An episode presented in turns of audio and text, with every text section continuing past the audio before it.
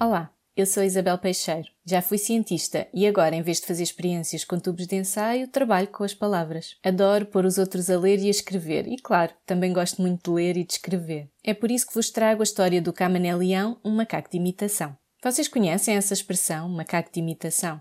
Quando eu era pequenina ouvia tantas vezes. Esta história pertence a um livro chamado Razões para Ler, que foi escrito por mim, pela Margarida Fonseca Santos e pela Rosário Padinha Ribeiro. A edição é da Nós na Linha e cada história tem uma ilustração da Carla Nazaré.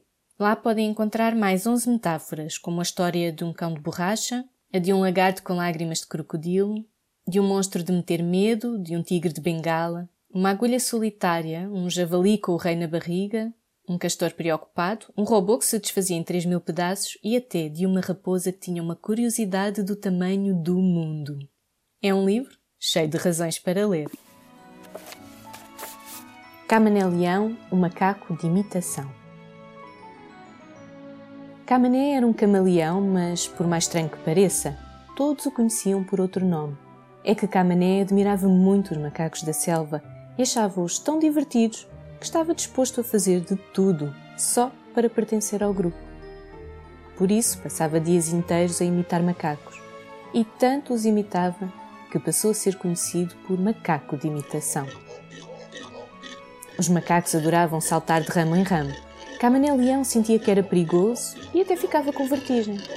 Mesmo assim, sempre que um macaco saltava, Camané fechava os olhos e imitava o macaco o melhor que podia.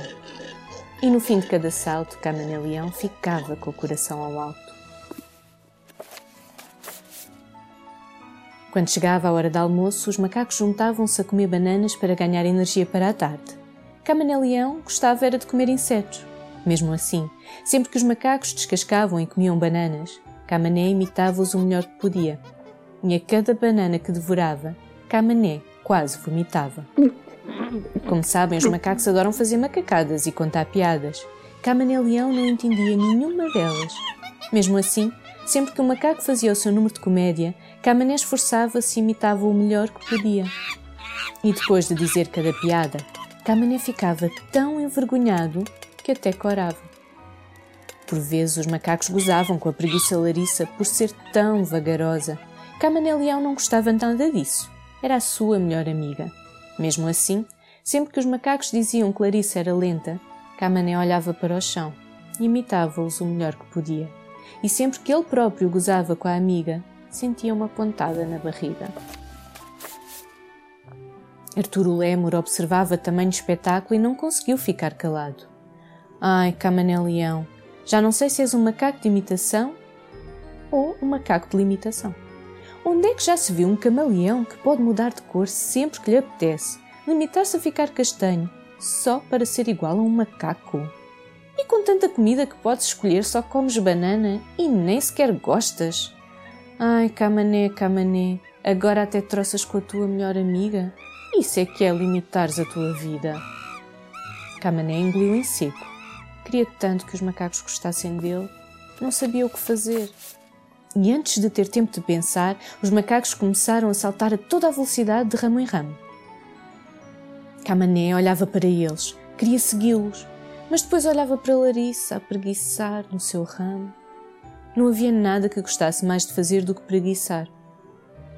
Desta vez, Camané não imitou nenhum macaco. Decidiu fazer o que realmente lhe apetecia e deixou-se ficar, sorridente, verde da cor das folhas, a ver os macacos aos saltos. Larissa, que tinha bom olho, reparou no ramo partido. Se ali se agarrassem seria tão perigoso. Então tentou avisar. Cuidado! O ramo está. Mas antes que tivesse tempo de terminar a frase, os macacos saltaram e um a um todos se estapelaram no chão, o que resultou numa enorme pilha de macacos. E posso dizer-vos que nesse momento Camané sentiu-se muito aliviado com a sua escolha. Vitória, Vitória, acabou-se a história. Razões para ler, voltando a falar de metáforas, por Isabel Peixeiro, Margarida Fonseca Santos e Rosário Padinha Ribeiro. Edição Nós na Linha.